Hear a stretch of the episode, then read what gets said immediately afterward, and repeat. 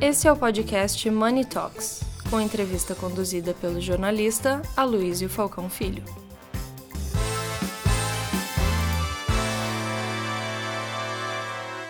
Muito bem, esse é o nosso terceiro painel da manhã, o papel da governança, compliance e conselhos de administração na transparência das empresas. É a letra G do ESG, praticamente, né? E é, um, é exatamente a parte que as pessoas não falam muito. Geralmente, todo mundo fica mais voltado a, a discutir o meio ambiente, a inclusão. A questão da governança fica em segundo plano. Mas se a gente pensar, é tão importante quanto, porque estabelece um, um arcabouço de regras que são importantíssimos para que uma empresa ela consiga é, sobreviver e crescer. Hoje não adianta mais você pensar que vai ter uma gambiarra administrativa e você vai conseguir crescer, vai conseguir captar investidores. Não tem como. Então, é, a questão da governança e do compliance é importantíssima. Vamos começar então pelo Sebastian, é, que é sócio-líder de governança da KPMG no Brasil. 15 minutos. Depois teremos Renato Oshman, advogado, é, o principal acionista da Oshman Advogados. E depois minha querida amiga Cláudia Martinez como debatedora, ela que é conselheira da Idea Maker. Então, vamos lá, Sebastião, com você primeiro. Maravilha, Luiz. Primeiro, é, bom dia, obrigado aí pelo convite. Acho que ser o terceiro painelista facilita um pouquinho pelas excelentes apresentações anteriores. Né? Então, vou primeiro pegar o exemplo da Karina, do ponto de vista inclusivo. Meu nome é Sebastião Soares, a cor branca, estou nesse momento de óculos, com uma camisa amarela e uma camisa azul e um blazer é, azul. Então, uma parte da apresentação aqui. É, a Luiz, talvez eu já vou começar fazendo uma provocação, né? Eu acho que a governança, na verdade, para mim, ele é o mais importante no contexto de ESG. E a gente vai ter oportunidade de debater um pouquinho aqui. Acho que em três pilares, governança é importante no sentido é, de que o ESG vai ser crucial ou não em um divisor de águas para as empresas. Primeiro, a governança é na essência do que a gente entende que é o ESG. Então, quando a gente fala o que é o ESG, o ESG hoje, na ótica das empresas e das organizações, ela é a construção de uma agenda de gestão do seu negócio para você resolver um problema real da sociedade ou do planeta, numa agenda de médio, longo prazo, com propósito e engajamento genuíno. A gente ouviu falar muito aqui de propósito e engajamento genuíno por trás do lucro. Então, é como eu construo uma agenda de gestão dos meus negócios para que eu possa impactar e resolver um problema real da sociedade e do planeta no médio e longo prazo, com propósito e engajamento genuínos por trás do, do lucro. Então, mal nenhum em fazer lucro, as empresas existem para tal. Eu acho que as nossas falhas, né, a gente tema de sustentabilidade não é novo, mas quando a gente está, por exemplo, nesse fórum debatendo essa questão de SG, representa que de fato nós falhamos nos nossos compromissos anteriores. Ou talvez nós não colocamos a questão econômica dentro das questões ambientais, sociais de governança, ou somente colocamos o lucro pelo lucro lá, lá atrás. Então, acho que governança é na essência do que é o ESG. O segundo pilar para mim de que governança é importante é que na governança estão sentados os principais tomadores de decisão. ESG é uma questão de tone at the top. Se você não tem líderes engajados, né, e no conselho, no nível do conselho, no, no conselho, no nível da propriedade, Ali, do ponto de vista de governança, estão sentados aqueles que vão tomar as decisões. Decisões de investimento, decisão de pessoas, decisão de tempo e assim por diante. Então, se você, de partida, já não tem na alta liderança esse propósito, esse engajamento genuíno, muito provavelmente essa agenda ESG vai estar fadada ao fracasso, e aí pela questão da governança. E o terceiro pilar da governança está na gestão. Então, uma vez que você definiu qual vai ser a sua agenda de gestão de transformação dos seus negócios, isso sim impacta a questão da gestão, a questão dos processos, as questões dos controles internos e assim por diante. Então, eu costumo falar que para mim a governança é de fato a letrinha mais importante para que as empresas possam ter sucesso aí nessa agenda. Né? É, e aí eu queria falar um pouquinho, né? A gente falou muito sobre propósito, engajamento, reporting, é, de sustentabilidade. Eu queria talvez só dar um panorama de como a governança vai ser importante no momento do que está acontecendo do ponto de vista de prestação de contas para os stakeholders. Né? Então, é, a gente tem ouvido muito falar sobre os termos de greenwashing, de social washing. A gente já começa a ouvir falar do carbon washing, que é uma série de empresas é, se comprometendo a ser net zero em 2020, 2030, 2040, sem ter nenhum lastro estratégico na, do que vai ser a jornada de transformação. Então, é, para que as empresas tenham sucesso e consigam aqui, num, num ditado popular, ser separadas o joio do trigo, essa questão de prestação de contas e transparência ela vai ser muito importante para o sucesso das empresas. O Daniel comentou sobre resoluções, né? Então eu queria só talvez passar muito rápido aqui por um panorama e peço desculpa se vai ser um pouquinho técnico, mas eu acho que essa é a parte importante do ponto de vista de prestação de contas aí para os stakeholders. Hoje, a forma como as empresas prestam contas para os seus stakeholders é, são através dos relatórios de sustentabilidade. O relatório de sustentabilidade no Brasil ele tem caráter voluntário. Nenhuma empresa é obrigada a preparar relatório de sustentabilidade, exceto em duas situações. Uma se é uma empresa de parceria público-privado, por conta de uma revisão da lei das estatais em 2016, e a outra é para as companhias abertas que escolheram preparar o relatório de sustentabilidade de acordo com o relato integrado aí sim, a partir do ano passado, a partir desse ano, né, é, passaram a ser requeridas a contratar auditores externos para fazer a chancela dessas informações. Mas, de novo, ainda assim ela não é obrigada a fazê-lo. É só se ela decide fazer que ela é obrigada a contratar um auditor externo. Então, a maioria das empresas o faz do ponto de vista de caráter voluntário. Tu vai lá, escolhe um framework, o GRI, o SASB, o TCFD e assim por diante, e vai lá, elabora esse relatório de sustentabilidade e presta aí contas para os seus stakeholders. O que está acontecendo nesse momento e que é realmente transformacional e que no futuro, se eu tivesse que apostar todas as minhas fichas, vai ser o divisor de água ah, em relação a essa agenda de ESG. Né? Gente falou, não é modinha, não é modinha, é uma agenda que não volta mais, é uma agenda onde a gente está sendo equipado com uma série de informações e que cria um pouquinho mesmo de confusão de como endereçar, mas eu acredito que no médio, no médio e longo prazo, aqui talvez numa agenda de cinco anos, a gente começa a ter todos os indicadores e relatórios de formas muito mais concisas e comparáveis, aonde vai permitir que todos os stakeholders, então o, o teu colaborador, a ONG, o governo, o teu cliente, o teu fornecedor e assim por diante, todo mundo vai ter acesso a informações que sejam mais concisas, mais fáceis de compreensão e que sejam efetivamente comparáveis, inclusive entre os próprios players do mesmo setor, exatamente para você saber quem está fazendo de forma genuína daquele que eventualmente está continuará tratando aí como greenwashing, social washing, carbon washing. Então, no Brasil, a gente tem a resolução da CVM 59, que alterou o formulário de referência. Então, a partir de 2023, as companhias precisam, lá no formulário, na estrutura do formulário de referência, explicar, num viés de prática, explique se ela adota as questões de sustentabilidade. Então, tem pergunta lá: você prepara relatório de sustentabilidade? Sim ou não? Qual é o framework que você utiliza? É, se é auditado ou não? Se você faz inventário das suas emissões GE e assim por diante. Então, não tem nenhuma obrigatoriedade ainda de relatório mas ela passou a exigir das companhias abertas que já se fizesse algum tipo de prestação de contas aí para o mercado. O Bacen baixou três resoluções, né, abriu uma audiência pública ao longo de 2021 e já colocou em vigor a partir de dezembro desse ano aqui, dependendo obviamente do tamanho da instituição financeira, a obrigatoriedade de você divulgar na sua avaliação e portfólio de créditos e ativos, é, como você integra os riscos climáticos, ambientais e físicos na avaliação desse portfólio de ativos e na concessão de créditos. Então, acho que a gente ainda não está falando de relatórios de sustentabilidade, mas a gente está falando de prestação de contas, de alguma forma, de como você integra esses riscos climáticos e ESG dentro dessa sua avaliação. Então, isso é o que a gente tem de Brasil hoje. O que, que deve ser aí, o que, que deve mudar bastante nos próximos anos, né? Vocês devem ter acompanhado, a SEC abriu uma audiência pública que se encerrou em junho, tendo um plano de fundo climático aí para tratar do que vão ser as divulgações em relação ao tema de, de ESG numa agenda primária de clima.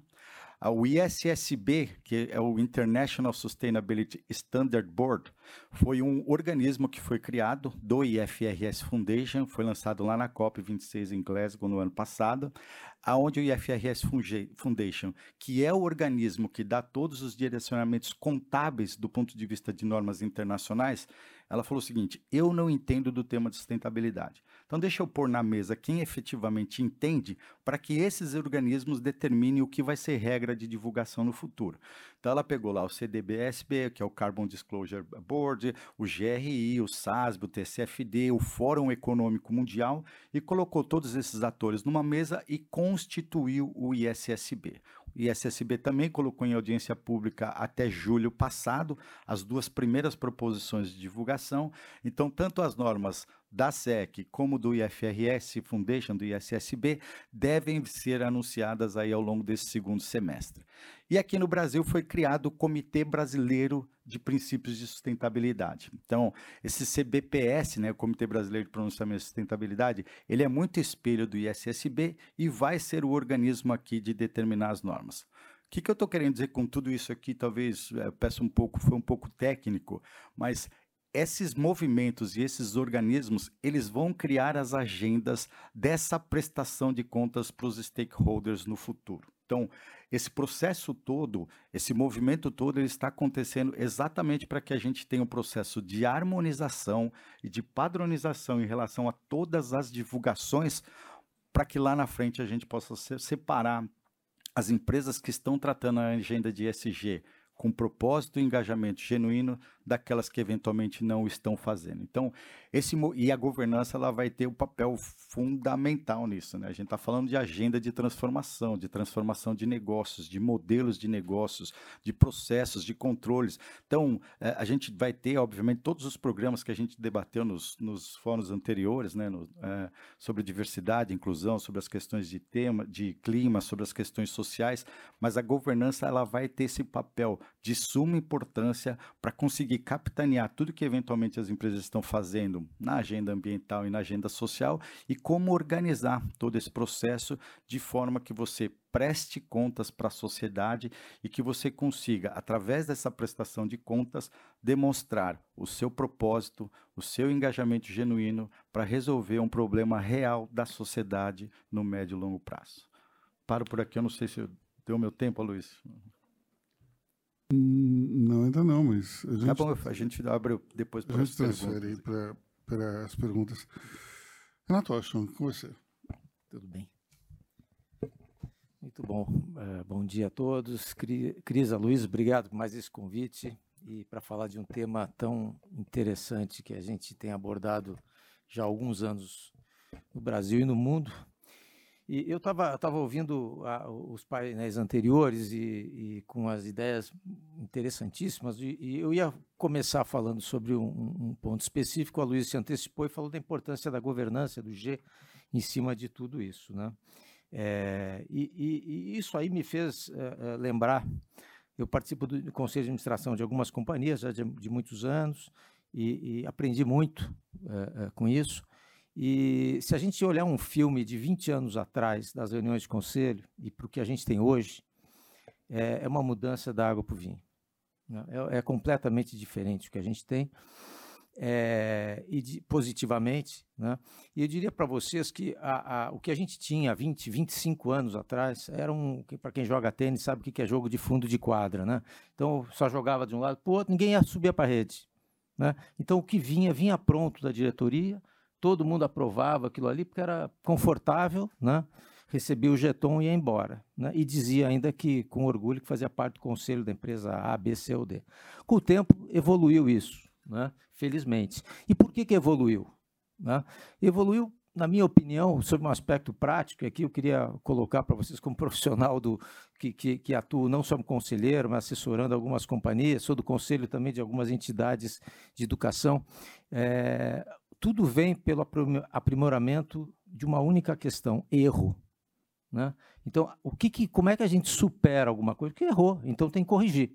E a legislação no Brasil, né, ela foi muito feliz. Nós tivemos, felizmente, é, claro que ninguém, nem todo mundo participa desse, disso, mas da, da, cria da, da, legislação, do desenvolvimento, mas a gente tem órgãos como a CVM, a B3, a gente tem a, o próprio IBGC, que são órgãos e entidades que se manifestaram favoravelmente em apoiar essas iniciativas e a gente hoje tem uma regulamentação muito boa, muito avançada, como de países como os Estados Unidos. Né? Então, isso é um ponto de destaque que eu faço nessa evolução que a gente teve. Né?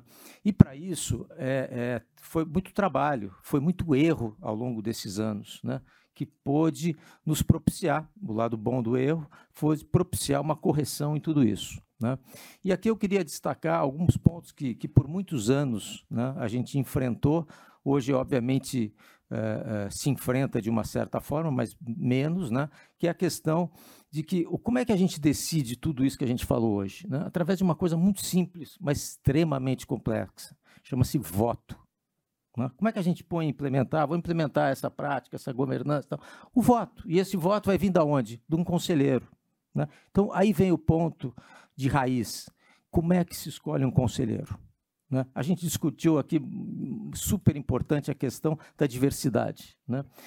E que tem que ter a diversidade. Só que ah, eu queria trazer um elemento a mais dessa questão da diversidade, que me parece que é extremamente importante, que as companhias, nem todas as companhias têm esse, esse viés, que é o seguinte, nós, dar um exemplo para vocês, nós tivemos aquele problema, por exemplo, da Vale, né, com, com a Mariana, aquele problema ambiental, né?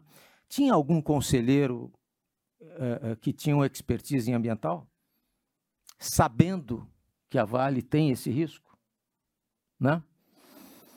Tem alguém em alguma companhia que num determinado setor né, é um expert nisso e que não apenas um assessor, porque eh, podem ter excelentes advisors de áreas específicas, mas ele não tem uh, uh, o, o, o, poder de votar.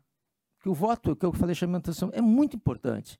Uma coisa é você receber uma opinião de um expert, o conselho ficar confortável em votar, ele fica confortável em votar, se está certo ou errado, nós vamos discutir depois, né? mas ele está confortável em votar. Ele falou, oh, recebido um expert. Agora, vamos botar o expert ali para votar também. Vamos ver como é que ele como é que ele define esse voto e como é que ele orienta isso. Então, eu acho que a diversidade é importantíssima, mas eu diria uma diversidade técnica. Chegou a hora da gente ter uma diversidade técnica, não só um comitê. O comitê não vota. Quem tem o voto tem o comando. Né? Então, a gente depende hoje, por exemplo, de um Congresso Nacional, só fazendo um, um paralelo. Né? Então, a gente depende, as companhias dependem do Conselho, não depende de, de outros. Né? É, é, se a gente imaginar outra, outra questão de diversidade, né? a gente analisa normalmente nos conselhos pessoas que estão há muito tempo no mercado. Né? Eu acho que as pessoas têm que fazer a sua, a sua análise própria, se elas evoluíram ao longo desses anos. Né? A gente tem que ter jovens no conselho. Temos que ter pessoas com experiência em determinados setores. Hoje a gente falou sobre digital, por exemplo. Tá? Como é que a companhia não vai ter alguém que seja um expert para votar? Não é para vir dar parecer, para votar. Né? Não vou falar a palavra que a gente usa normalmente, né? quando a pessoa tem que decidir, mas é que ele tem que sentar no banquinho para decidir com todo mundo. Tá? Então, eu acho, por exemplo, trazer gente jovem, com ideias novas, não precisa. Né? Eh, e não trazer coisas é, é, que é jogo de fundo de quadra. E é isso que, infelizmente, acontece nos conselhos. Eu falo isso porque eu participo, eu sei como é que funciona essas coisas, vocês também sabem como é que funciona isso. Eu acho que é importante ter essa diversidade de idade, de, de qualidade técnica específica para determinada o setor da, da, da, companhia. Né? Uma outra coisa que eu chamo a atenção e que felizmente evoluiu muito, que é o conflito de interesses. Né? O conflito de interesses que é regulamentado hoje, felizmente, por norma da, da CVM, onde a gente tinha voto, que, o, que o, a maioria votava de uma certa forma, mesmo em prejuízo da companhia. Né? Nós estamos falando até em questão de diversidade. Se alguém que tem uma cultura diferente, que não gosta, ele vota em conflito. Né? Então, isso hoje é apurado. É, então, a, as regras, por exemplo, entre negócios entre sociedades, é outra coisa, por exemplo, negócios entre acionista controlador e a companhia, isso já já está mais do que amplamente é, definido. E uma, e uma questão que eu acho que é, evoluiu muito também é o conselheiro independente. Tá? Isso é, uma, isso é um, um, um, avanço muito grande no Brasil. Tá? Porque hoje se tornou normal, né? você tem que ter 20% de conselheiros independentes, agora 40%. Então, qual é a tendência? A tendência é a gente ter hoje o que são as, as corporations, por exemplo, nos Estados Unidos, onde o capital é totalmente pulverizado, não existe um bloco com mais de 5%, 10% da companhia, e os conselheiros são conselheiros da companhia. E esse é o, quando eu falei lá no início, que a escolha do conselheiro é muito importante, o próprio conselheiro ele tem que fazer a sua análise se ele está confortável por quem ele foi convidado. Né? Se ele foi convidado pelo controlador, né, ele tem que saber que ele não é acionista do controlador, ele, desculpe, ele não é conselheiro do controlador. Ele é conselheiro administrador da companhia. Tá? Ele não é uma extensão de quem o indicou. Ele é, um, ele é da companhia. Então, ele tem que votar sem conflito de interesses na análise da melhor decisão para a companhia e para os acionistas. Então, essa, essa questão da escolha do conselheiro e da independência, mais ainda dessa questão do conselheiro independente. É recomendável que toda companhia tenha pelo menos né, os 20% do, do número de membros do conselho que tenha conselheiros independentes, pessoas do mercado e não pessoas convidadas por proximidade, por, por amizade ou por interesse de negócio. Né? Isso só, só assim é que a gente consegue evoluir em tudo que se falou até hoje aqui na, na, na, nos brilhantes painéis que a gente ouviu anteriormente. Né? Então, eu acho que a, a, assim, a tônica que eu queria colocar isso para provocar um pouco era, era basicamente sobre isso, Luiz. Obrigado. Obrigado. Cláudia Martinez, cinco minutos com você. Oi. Bom, é, diante desses painéis tão importantes, né, onde foram discutidas aí as questões e o desafio para um conselheiro. E aí, pegando essa deixa aqui do Renato, é, é um desafio. É um desafio, é um aprendizado. E o aprendizado, como a, a Karina falou bem, é o medo de não errar e efetivamente fazer e entender que o engajamento, desde o topo da empresa, é o que vai determinar a jornada ESG dessa empresa. E se ela, de fato, é uma jornada real, que é o que hoje se discute muito e se torce muito e está se crescendo a, questão legal. Então eu falo arroz e feijão, eu sempre falo, vamos fazer o básico. Primeira coisa é governança. Então para mim o G tinha que estar, tá, né? Porque sem governança você não consegue o engajamento para as transformações no âmbito ambiental e social. Não tem como.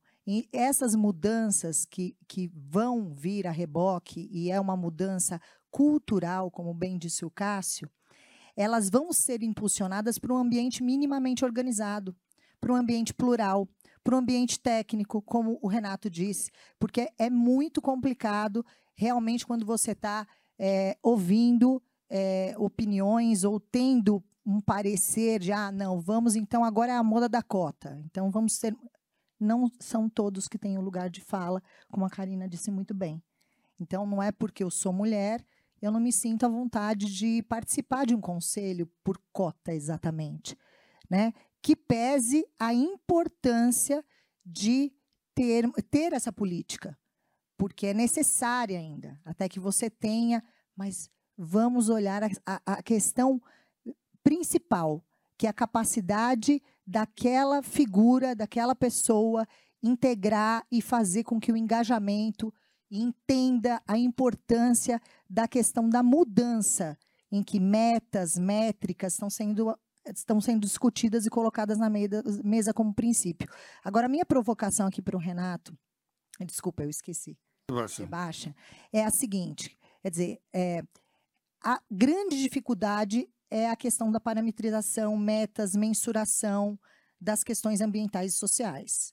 Né? Então, quando você está dentro de um conselho, e eu estou aqui representando uma companhia que nós temos 4 milhões de clientes ativos, é, mais de. É, estamos em 23 estados, é uma companhia que lida com, com, com pessoas o tempo todo, é de serviços, e que tem a prerrogativa principal da governança como meta e métrica de todas as outras ações.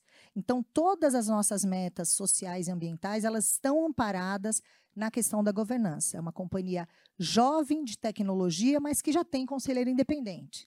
Então, já começa por aí. Agora, como é, é, cumprir esse desafio?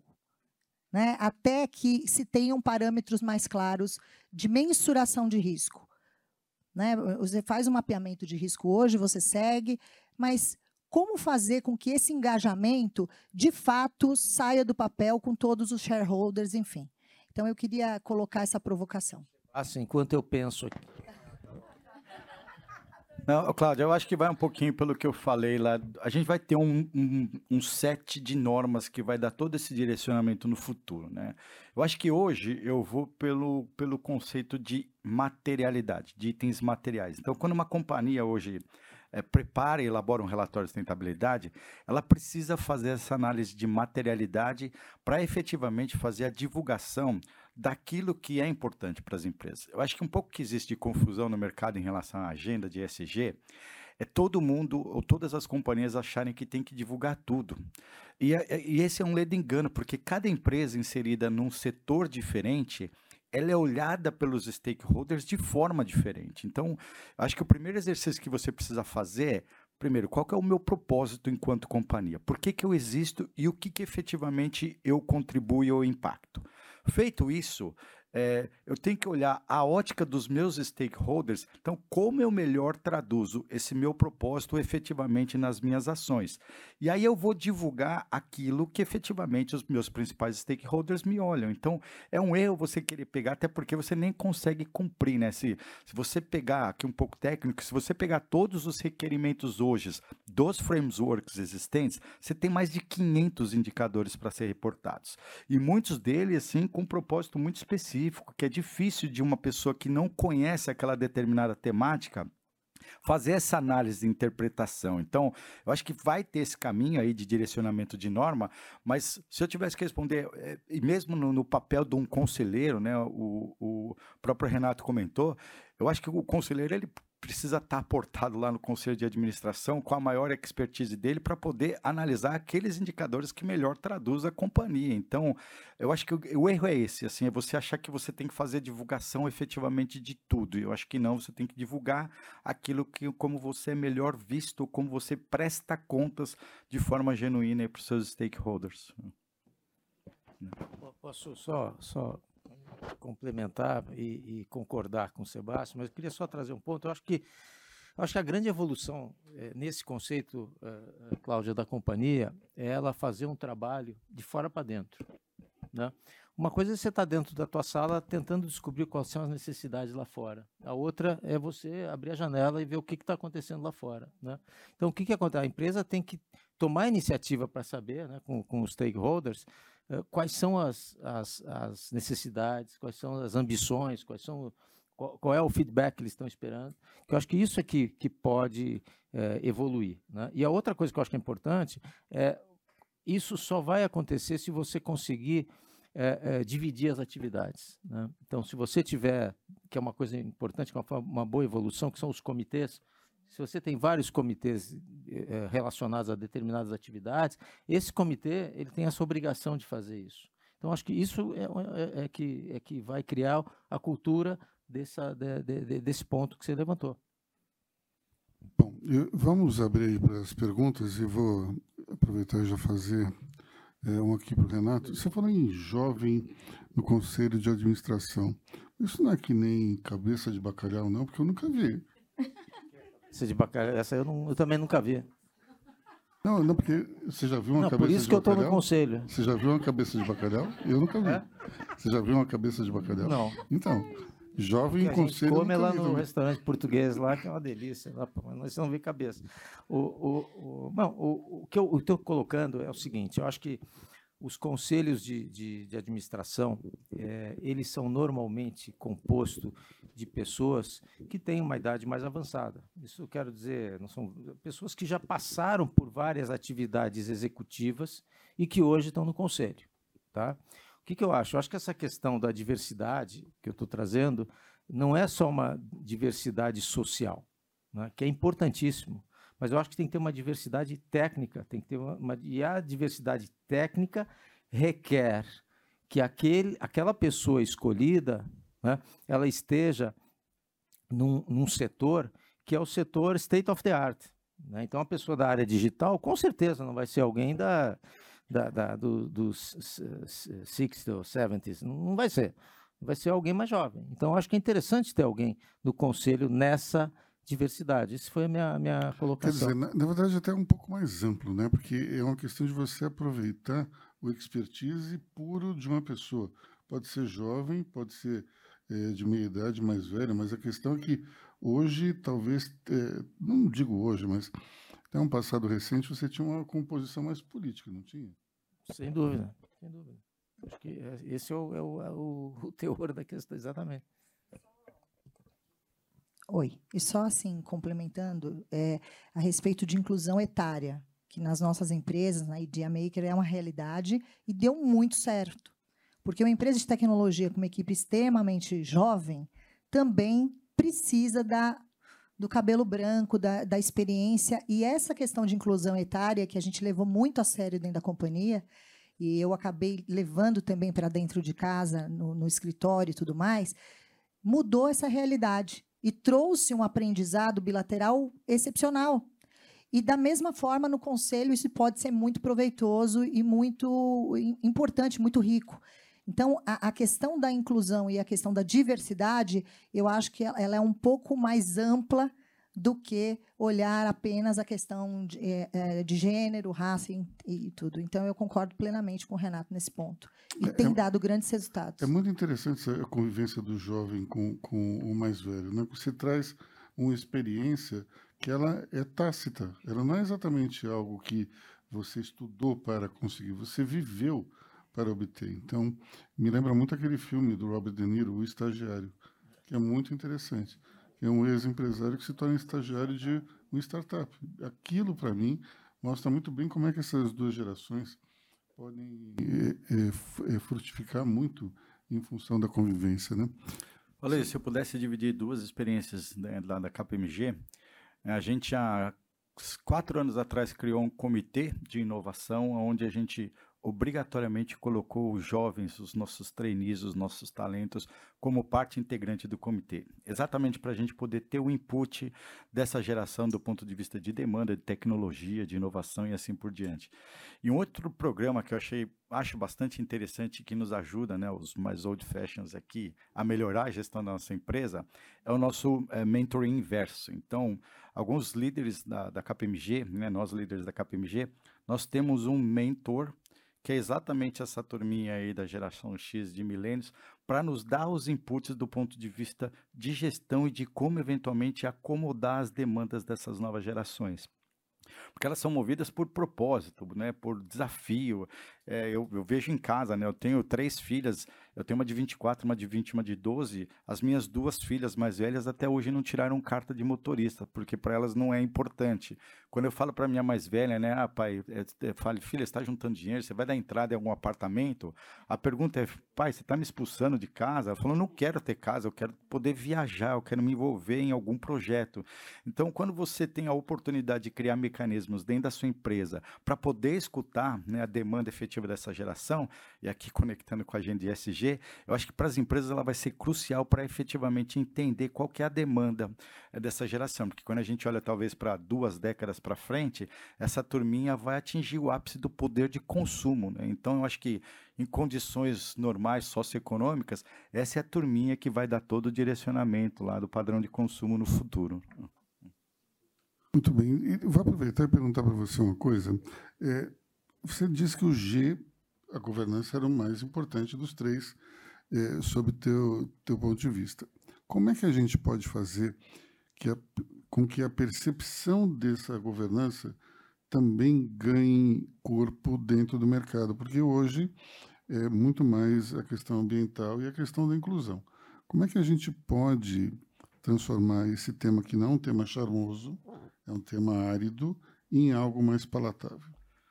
Eu, eu, concordo, Luiz. Eu acho que quando a gente fala de governança, a gente fala muito de tecnicidade, tecniqueza, assim, mas quando eu falo da importância, e aí talvez refraseando ou repetindo um pouco aqui, é que eu acho que nenhuma empresa vai conseguir ter sucesso de implementar nenhum programa de ESG se efetivamente não colocar controles fortes, processos fortes, liderança engajada no processo de tomar decisão, a, a, a escolha de conselheiros independentes com skills diferentes. É, então, assim, governança é nesse sentido. É, eu acho que as empresas vão estar fadadas a um fracasso de implementação de ESG se ela não tiver a governança imbuída, desde o top level até aqueles que vão estar responsáveis é, pela gestão. E aqui, talvez, se eu tivesse que falar como que eu melhoro essa questão, para mim é liderando por meio de exemplos. Então, se eu sou um executivo, se eu sou um C-level, se eu sou um owner de uma empresa, eu preciso liderar por meio de exemplos, passando inclusive pelas questões de governança. Então não adianta você criar, então vamos tentar materializar aqui. Ah, uma empresa vai lá e fala: não, eu tenho programas de diversidade, inclusão, eu dou oportunidade de falo, todo mundo falar, e aí eu passo pela portaria e eu não falo nem bom dia para a pessoa da recepção. Então, para mim, essa, essa, é uma questão que vai estar descasada e muito perceptível à luz dos stakeholders. Então, um processo de governança, um processo de controle, é você, a gente falou no fórum anterior, é alguém ter liberdade, sim, de chegar para o CEO e falar assim, amigo, como que você passa na porta da tua empresa e você nem sequer fala bom dia para aquela primeira pessoa que te está recebendo na porta da empresa? Então, é, e aí quando você coloca nos indicadores, então vamos trazer para a governança. Quando você for falar de remuneração variável de executivos, é você incorporar efetivamente esses indicadores, essas métricas, afetando a remuneração desse executivo.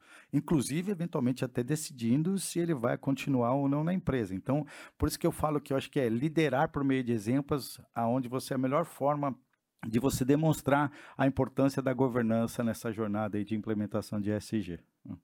Tocou num ponto importante aí que eu queria só fazer um comentário antes de passar a palavra para o Ricardo Enzini. É, quando eu fui diretor de redação da revista Época, eu editei uma matéria muito interessante que ela se chamava Gente Invisível. O que, que era essa matéria? Essa matéria ela era baseada numa tese de um professor da USP chamado Fernando Braga que, que o Fernando Braga fez? Ele, durante um ano, ele se vestiu como gari dentro da USP e esteve com os garis e ele andava na faculdade de psicologia vestido de gari. Os colegas dele não o reconheciam. Os alunos dele não o reconheciam. Ninguém dava bom dia, boa tarde para ele, por causa da roupa que ele utilizava. Isso é uma coisa muito interessante, porque nós temos, às vezes, um framework na cabeça que nos torna sociáveis para quem é igual a gente, do ponto de vista até de vestimenta. Aquilo teve um impacto muito grande, porque eu muitas vezes entrava num lugar, tinha um faxineiro, não cumprimentava, ou o porteiro. E a, a partir desse momento, eu me obriguei a cumprimentar as pessoas, porque eu não fazia isso aquilo foi importante para mim do ponto de vista de, de cidadão, de cidadania, mas é, isso é algo importante. Tem muito CEO que simplesmente passa batido por todo mundo. E a questão toda é, é, é, é você estar tá dentro do ambiente de civilidade. Né? E até porque as pessoas, quando são cumprimentadas, você percebe que elas ganham uma outra dimensão. No restaurante, por exemplo, olhar no olho do garçom, isso muda a vida deles. Eu percebo que eles estão acostumados a ser totalmente ignorados. Você olha para a pessoa, isso é algo realmente importante. Enfim. Ricardo Enzini, você tem uma pergunta, né? Obrigado. O próprio CEO não fala nem bom dia, né? Porque ISG é muito de engajamento, né? De todos os seus colaboradores, clientes e tal. Liderar por meio de exemplo. O, obrigado, Lísio. Eu, eu, eu, queria voltar, se for possível, ao primeiro painel, fazer uma pergunta aqui para o Rafael. Pode ser? Pode, cara. O, o Rafael falou algo que é, me chamou muito a atenção é, sobre o Brasil protagonista da agenda ISD, mas eu acho que você estava falando mais do I, provavelmente, outra vez. De, é, e como é que faz isso? A gente espera o novo presidente tomar posse, definir a agenda e é, ver qual que vai ser o nosso protagonismo para ESG, ou a gente mobiliza de uma outra forma? Como é que a gente materializa, na sua visão? Eu achei muito interessante ter mencionado isso. Só fazendo um comentário, outro lugar. Só fazendo um comentário que o novo presidente pode ser o atual presidente também, né? Vamos lá. Bom, é, nossa, de, de como materializa isso é, é, é difícil dizer, mas é, eu acho que é, a gente precisa ter um pouco mais esse, esse olhar, essa vontade, essa confiança. Não acho que a gente depende de uma agenda nacional, é, até porque a gente vem conversando, existem trabalhos sendo feitos por cidades, por é, estados, né? então existem outros é, é, grupos aí do, do, poder público que estão olhando para 2030, né? mas um parênteses, algumas mudanças são importantes. Ainda nesse período de eleição, é, sites de governos que falam da agenda 2030 ficam fora do ar no período eleitoral. Então a gente precisa também passar essa mensagem que essa agenda não é uma agenda de governo, é uma agenda de Estado. Uma prefeitura que olha o ODS tem que falar do ODS sempre, até 2030. Estado e, e no país também. Mas no caso das empresas, dá um, um, um relato aqui. Eu tive a, na semana passada, num encontro com outros diretores de, de, de sustentabilidade de empresas falando sobre COP. E foi muito animador, porque todo mundo trazia bons exemplos, é, falava do que a gente estava fazendo, das tecnologias que a gente estava desenvolvendo, é, da quantidade de crédito de carbono que a gente podia é, criar e, e oferecer para o mundo. E no primeiro momento fiquei muito animado, mas depois eu parei e pensei assim: poxa, se a gente é tão bom assim, se a gente tem tanta coisa, por que, que a gente ainda não dominou esse mercado? Por que, que a gente ainda não está falando para o mundo como que deve ser feito, seguindo o que a gente está fazendo, né? Então eu acho que, que a gente precisa ter é, esses fóruns, essas discussões, e a gente precisa realmente é, entender, né? Eu acho que um, um, uma característica que eu vejo aqui é que a gente olha muito para dentro, então a gente pode olhar para fora e no momento que a gente entenda que no mundo a gente realmente está fazendo um trabalho é, diferenciado e melhor, a nossa oportunidade, mais que oportunidade, mas também obrigação, é acelerar essa agenda. Então, eu entendo que a gente se unir é, é, e buscar realmente esses espaços, né, esses mercados, acho que o, né, a fala, a Ambev ali, que teve comigo no painel, é um exemplo do que a gente pode conseguir né? Eu acho que é isso que vai fazer com que a gente consiga é, é, fazer esse caminho para buscar essa liderança internacional. Obrigado, Telo. É, alguém tem mais uma pergunta ali, né? Sim, só já respondendo também no anterior, é, eu fui diplomata austríaca durante muitos anos, entre outros fui embaixadora no Brasil de 2012 a 2016. E realmente, nesse momento, o Brasil lá fora, pela, é, pela, pelo speech oficial, tem uma imagem muito ruim. Tão ruim que tem embaixadores, eu não sou mais embaixadora, hoje tenho uma empresa de assessoria de empresas e moro em Brasília, sou uma imigrante voluntária, adotei o Brasil como meu país.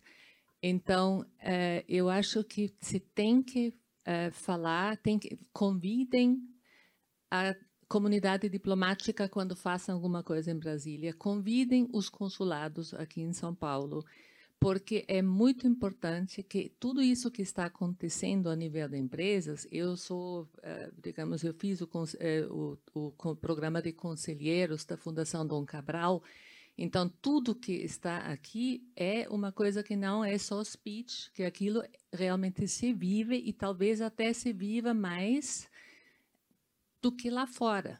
Mas isso não se sabe. É, é uma coisa que seria muito importante, porque, bom, se o governo muda, provavelmente vai mudar imediatamente a cara. Se o governo não muda, vocês têm uma responsabilidade de levar esse Brasil positivo, é, totalmente inserido no que é a discussão internacional, para fora. E o mais barato, em vez de ir lá e falar em todos os eventos internacionais importantes, na, na próxima COP, o que seja, convidem os diplomatas, porque eles são os que vão fazer o report para as suas capitais e essa informação pode daí pelo menos se multiplicar. Mas eu acho que é muito importante e todo mundo que está aqui vocês são os protagonistas, também lá fora. Bom, fica aqui para a Cris, então, o desafio de colocar os cônsuls e cônsulas, consulesas. Obrigada, Mariane, e achei bem pertinente. E realmente, né, a gente, o Aloysio gosta às vezes de falar quando a gente pensa em mulheres, a gente sempre gosta de ter esse ambiente que vocês estão vendo hoje. É, equilibrado na medida do possível, que a gente tem ambientes com homens e mulheres. E a gente evita encontros só com mulheres. Ele sempre fala que não adianta ficarmos pregando para nós mesmas. Então, eu acho que essa sugestão da Mariane faz todo sentido, que a gente precisa realmente comunicar, né? Senão fica algo, como é que é, Enio? O lançamento secreto, né? Que a gente falava quando trabalhamos juntos. Então, acho que a lição, a dica foi boa e vamos nos empenhar aqui para poder reverberar mais o que a gente tem feito. Bom, vamos encerrar então esse, esse painel é, apenas é, com um comentário que o, todo esse desafio que a gente está falando de tentar é, dar mais consistência a esses conselhos, a gente está falando, por exemplo, do, do universo privado, mas precisamos lembrar também do mundo estatal. As estatais são usadas para turbinar o salário de alguns funcionários há, de, há décadas. Isso é uma coisa complicada, porque de um, se de um lado você entende que a pessoa vem do setor privado para trabalhar no, no governo com aquele salário de DAS, é isso, Jorge? DAS que se fala? DAS, é, não dá. Então você tem que complementar o salário de uma maneira republicana. Uma maneira republicana é, de fato, é, uma cadeira no conselho, ou algumas cadeiras. Agora, o problema é que você acaba distorcendo totalmente o propósito que é um conselho de administração. Então, é, precisamos resolver é, não só isso, como vários outros de desafios e em frente. Bom, até queria registrar aqui a presença da Marina Helena, que é uma mulher brilhante que está abraçando a causa, né? Já não é de hoje, mas ela tem um desafio grande justamente de ampliar a presença feminina no setor, mas também ela, através do Instituto Milênio, tem, fez grandes contribuições e alertas é, meio na linha disso que o Aloysio falou. A gente tem aí muita coisa para melhorar no setor público e tornar as empresas públicas com uma governança é, equivalente ao que existe no setor privado, né? Da mesma forma que no setor privado muita coisa não é tolerada, né? A tolerância zero que a gente falou aqui, essa tolerância zero tem que ser também é, ter colocar ela em prática no setor público. Marina, obrigada aí pela presença. E no almoço, quem depois quiser conversar, Marina tem muita informação interessante do setor e de propostas também de melhoria desse cenário.